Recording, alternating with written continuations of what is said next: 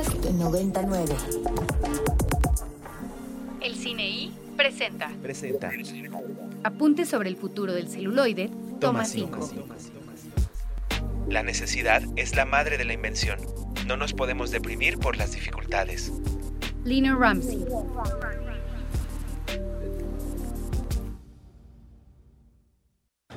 Todo lo que cuento en esta novela es verdad. Puedo probarlo. Y no voy a pedirle a nadie que me crea. Nos vamos a Barcelona. ¡Que me dieron la beca! ¿Qué onda, primo? Traigo ahorita un proyecto que te va a interesar. Te quiero presentar a mis socios. ¿Tú eres el primo del pendejo de tu primo? Nos dijo que te vas a Barcelona de maestría. Contesta, cabrón. Desde que el cine es cine, existe como una práctica habitual pedirle prestadas a la literatura sus páginas más brillantes como punto de partida y argumento de sus historias.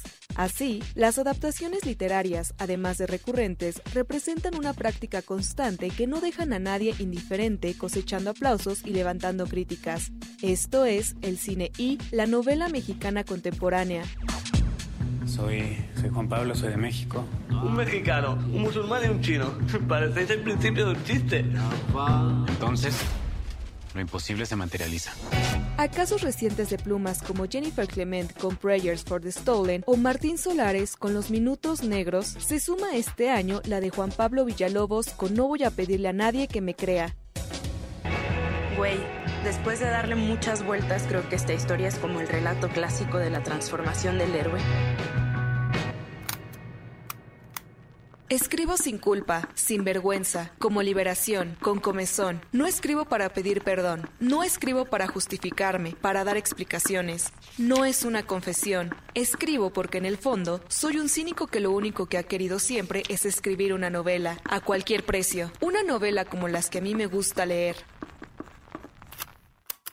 ¿Con quién crees que estás trabajando, pendejo?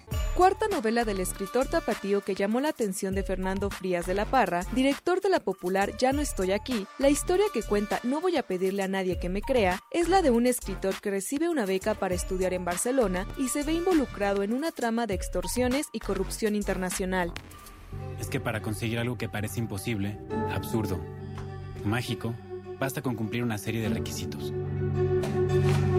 Contada en clave de humor negro y cargada de un vértigo y desenfado que le regalan cuatro posibles narradores, el escritor, su novia, su mamá y su primo. La película que cuenta la épica que significa escribir una novela es una muestra más de la excelente salud de la narrativa mexicana y de su buena relación con el cine de nuestros días. Parece que Juan Pablo está teniendo una pesadilla. Y una dermatitis nerviosa. En el peor de los casos, hay que construir un mundo nuevo. Escúchame bien, cabrón. Te vas a Barcelona con tu novia, te presentas en la universidad y esperas mis instrucciones. Fui porque pensé que nos haría bien un simulacro de normalidad, pero no lo reconozco.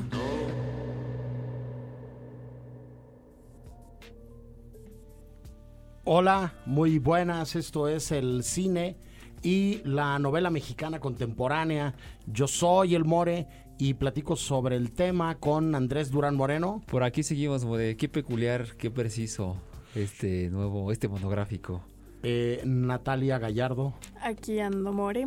Y en Morelia, Michoacán, pero en la cabina virtual de el Cine I, están también Carlos Sierra y Emilio Rubio. ¿Cómo están, caballeros?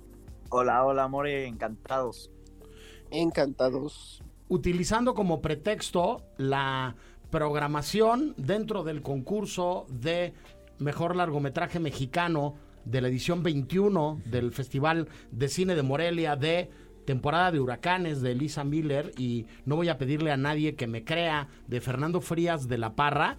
Aprovechamos para hablar de este romance, de esta relación bien o mal avenida, ahorita platicamos sobre ello, entre la literatura y el cine. Claro. Y a mí lo primero que se me ocurre comentarles, mis queridísimos, eh, mi queridísima Nat, eh, es que cuando se habla en perspectiva histórica de un momento mítico de nuestro cine, como la época de oro del cine mexicano, se nos olvida recordar que en aquel entonces las mejores plumas de nuestro país, escritores de prestigio de todo el mundo, eran los responsables o estaban involucrados en los guiones de las películas de ese cine mexicano que sí ocupaba mercados que estaba dejando de utilizar o de llenar eh, la gran industria de Hollywood norteamericana y otras industrias globales porque, porque estaban en guerra, Sí, pero que también eh, obedecía a una relación con un público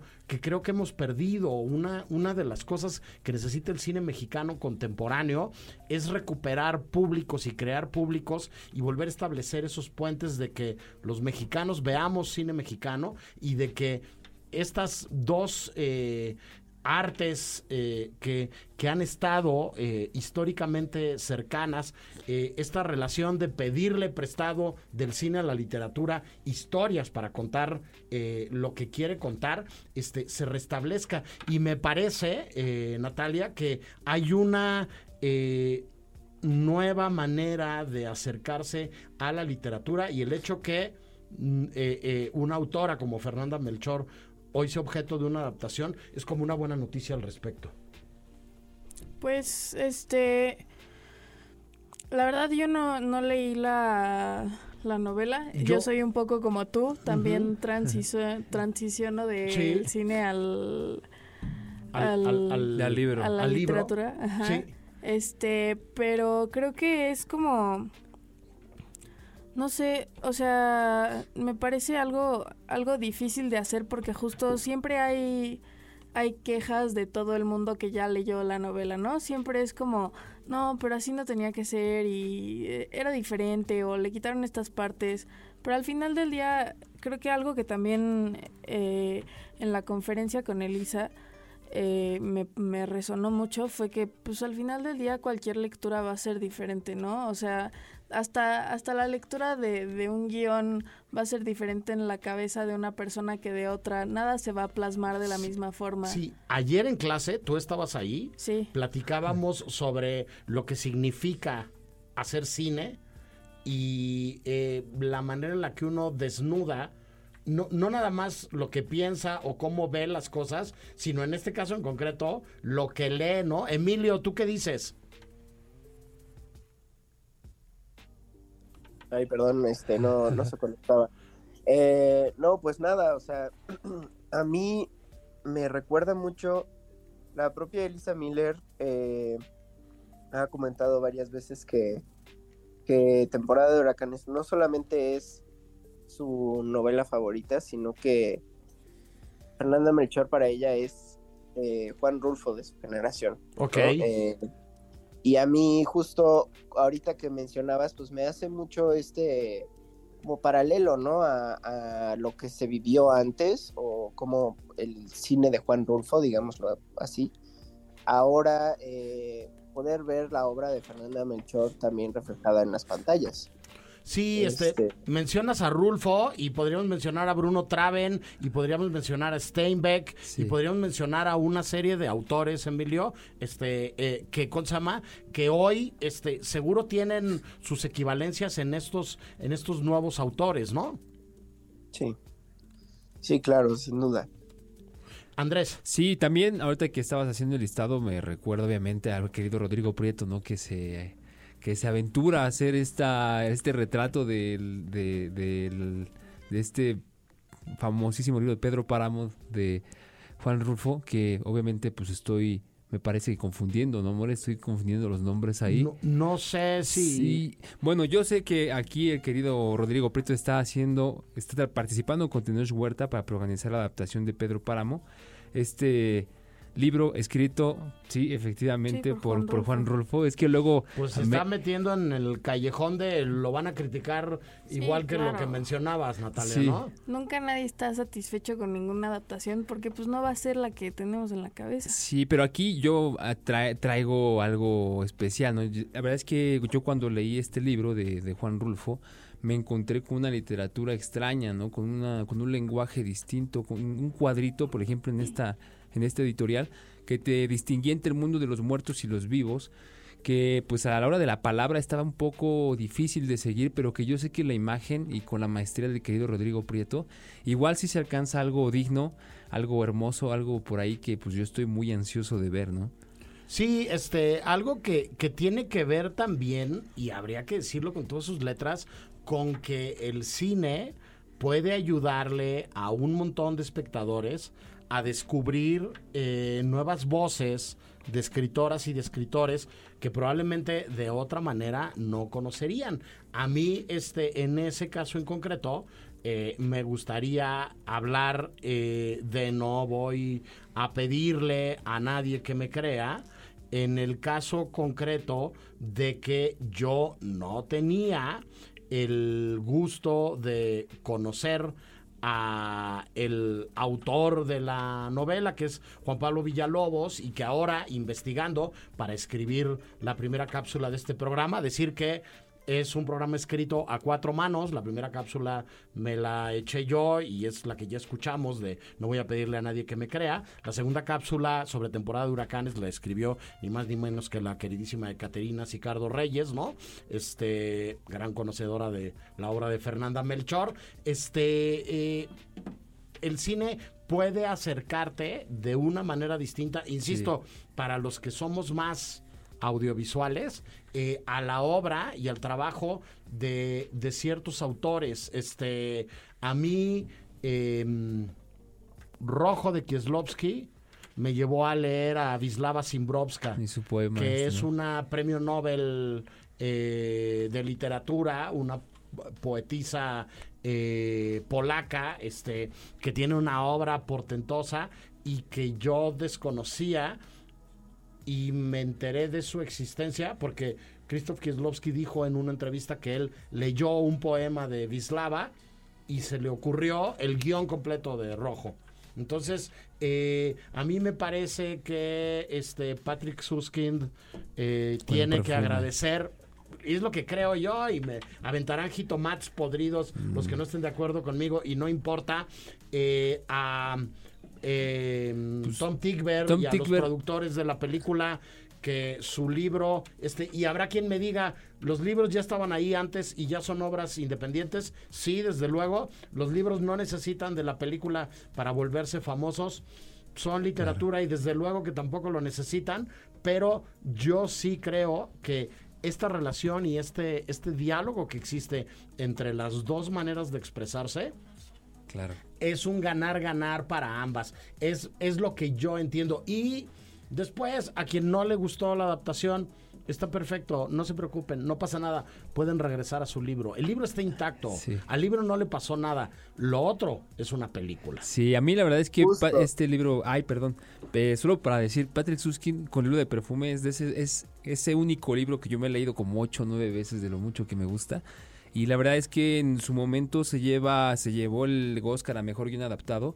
Y me parece que pues no está de, no está mal, porque solo se saltan la mitad del libro, que es como esta onda medio espiritual trascendental de Jean, Jean-Baptiste Grenouille y se enfoca la película en todo el asunto pues de lo que es la historia de, de este personaje, ¿no? Entonces, pues enhorabuena por esas dos. A mí sí me gustan mucho las dos, la película y el libro. Emilio.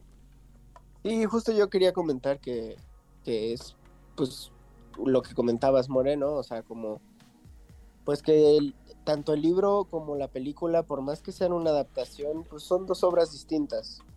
Eh, cada una vive y respira su propia vida y no dejan de existir cuando nos gusta una y la otra no.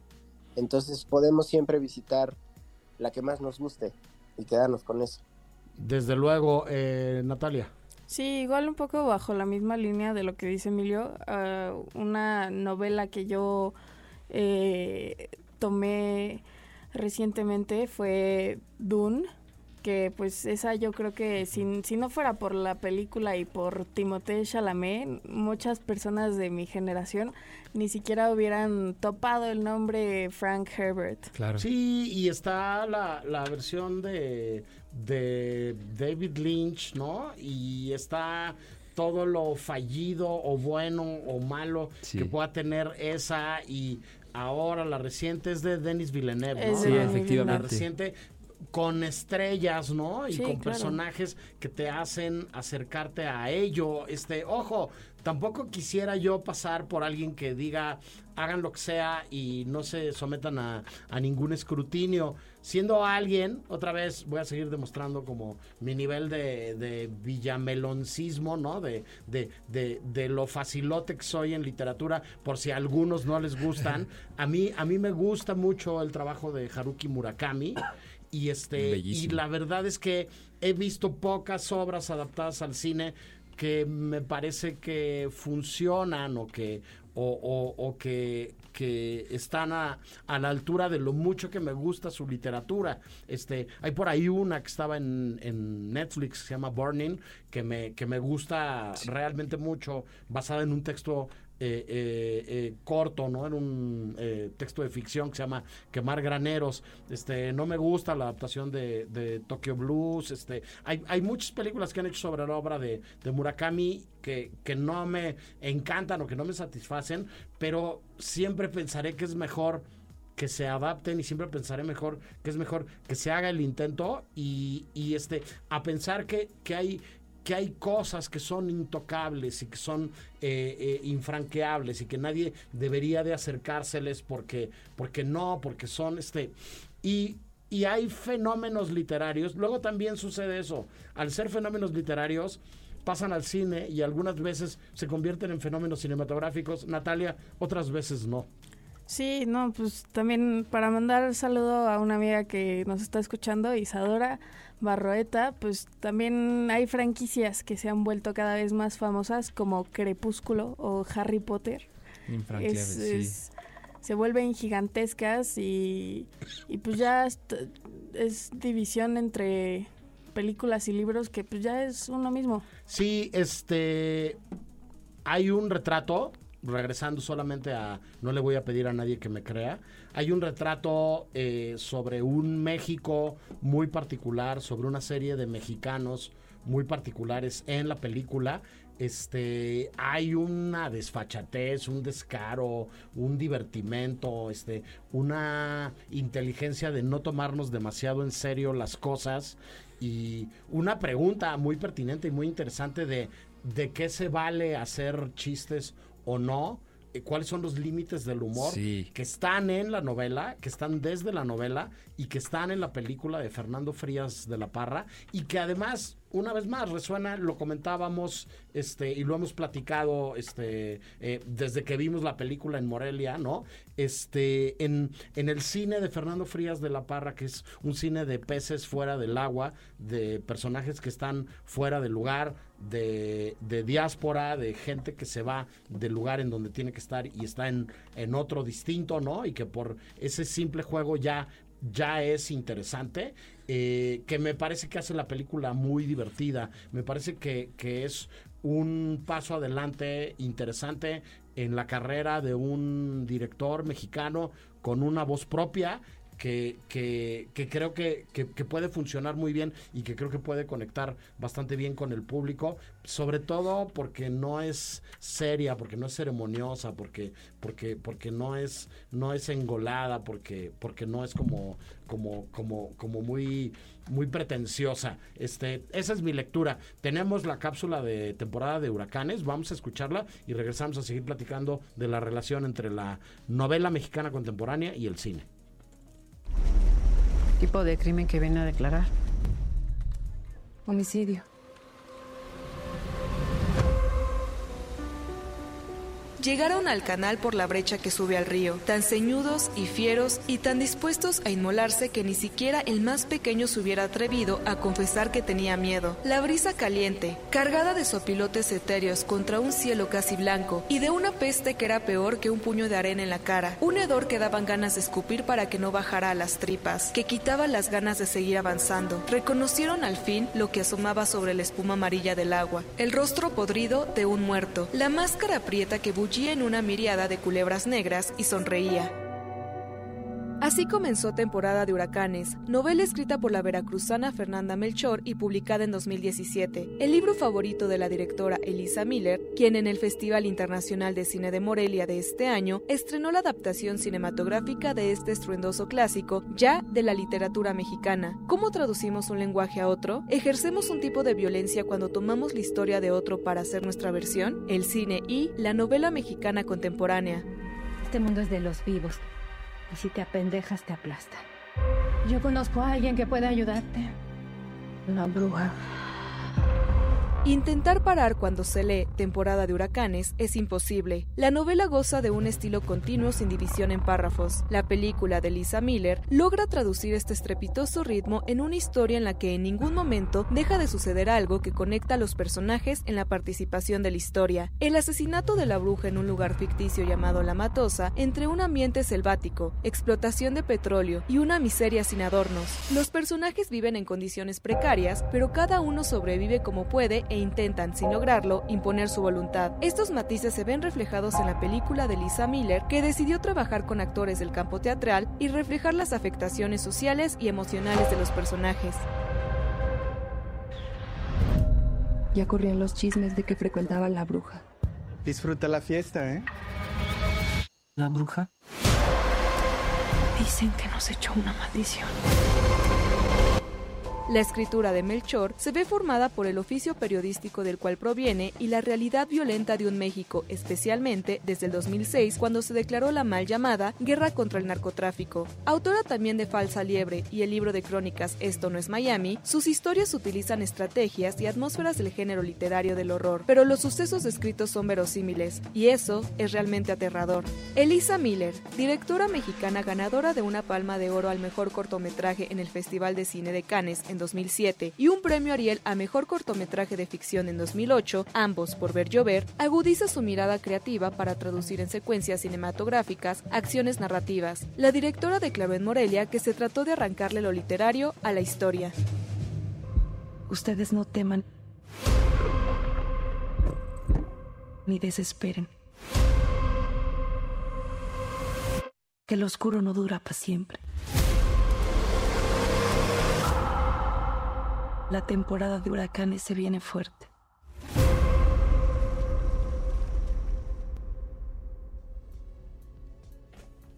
La temporada de huracanes se viene fuerte.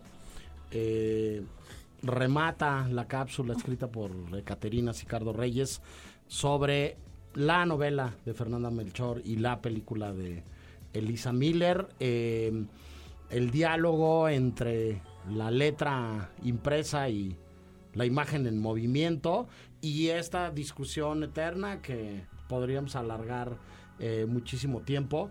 Eh, al final, la otra pregunta que a mí me surge es, ¿son buenas películas o no son buenas películas? ¿Son novelas propositivas o no lo son? De entrada creo que para que llamaran la atención de dos jóvenes autores audiovisuales, este, sí lo son y son son obras que por sí mismas tienen un valor y, ya tienen una relevancia, pero después de ahí a que alguien piense en esta película, este, perdón, en esta novela hay una película, este, pues eh, tendrá que eh, uno apelar a la visión de esos directores, de esos productores, de esos, de esos autores audiovisuales, don, don Alfredo Ripstein, este, encontró en el Callejón de los Milagros de Naguib Mahfouz un clásico mexicano que se podía rodar en el centro de la Ciudad de México. Pero bueno, estamos en la recta final de este programa y es la hora de nuestras recomendaciones. Este, les pregunto allá en Morelia, Michoacán, mis queridísimos Carlos y Emilio, este, alguna película que les guste que adapte una novela, puede ser alguna de estas dos de las que hemos estado hablando el día de hoy o cualquier otra. Eh, Emilio, ¿tú qué me dirías?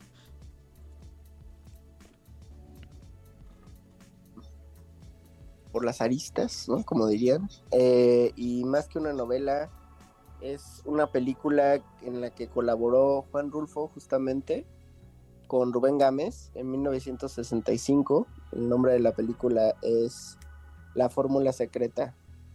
que también cuenta con poemas de Jaime Sabines. Enorme, muy bien. Muchísimas gracias, Emilio. Eh, Carlos Sierra, ¿tú qué dirías? Yo aprovechando que pues se presentó aquí en, en Morelia y que pues Jodie Foster está por aquí, El silencio de los inocentes. Sensacional, muchísimas gracias. Eh, Natalia Gallardo.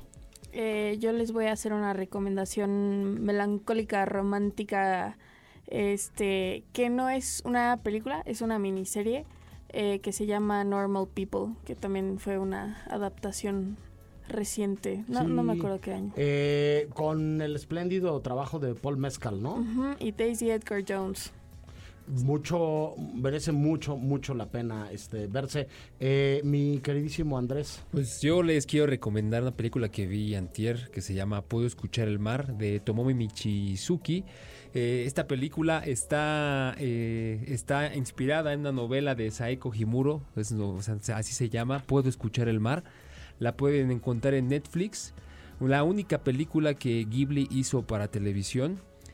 No, eh, este, estrenada en el 93 por allá y pues hasta que llegó aquí a México con esta oferta que trajo Netflix por fin. Este, completamente entrañable, me, me metió al, al- al grupo de los llorones del cine. Échensela, por favor, me fascinó. Hay mucho de, de Ghibli ahora en, Sí. En este, ¿cómo se llama? Sí, él, En- luego les cuento la anécdota de cómo fue que eso pasó, pero Miyazaki ni se enteró de eso. Ahora sí que fue obra del productor, este, pues el que le produce las películas a Miyazaki, él tomó la decisión para que pudiesen hacer su nueva película, que pues es la que estamos próximamente por ver. Sí, yo, yo recomiendo las dos del, del programa. Este, no voy a pedirle a nadie eh, que me crea. eh, temporada de huracanes. Y El Gallo de Oro de 1964. Una historia de Juan Rulfo con guion de Carlos Fuentes y Gabriel García Márquez, eh, colaborando con Roberto Gabaldón. Ni más ni menos. Eh, gracias, Ecaterina Ricardo Reyes, por colaborar en el guion en esta ocasión. Eh, gracias, Gabriel. Este, gracias a todos los que están del otro lado del transistor y del dispositivo digital por hacer posible el mejor día laborable de nuestra semana. Yo soy el More y nos podemos ver en muchos lados, pero seguro, seguro, nos vemos muy pronto en el cine. Grabando. El cine y. Toma 2. Berlín, Morelia, Toronto,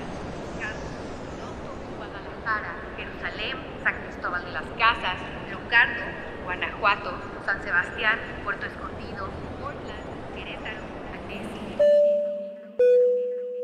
En 17 años caben muchos viajes, cientos de transmisiones y muchas entregas de premios.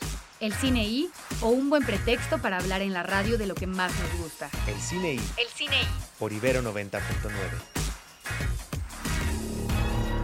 Para más contenidos como este, descarga nuestra aplicación disponible para Android y iOS o visita Ibero909.fm.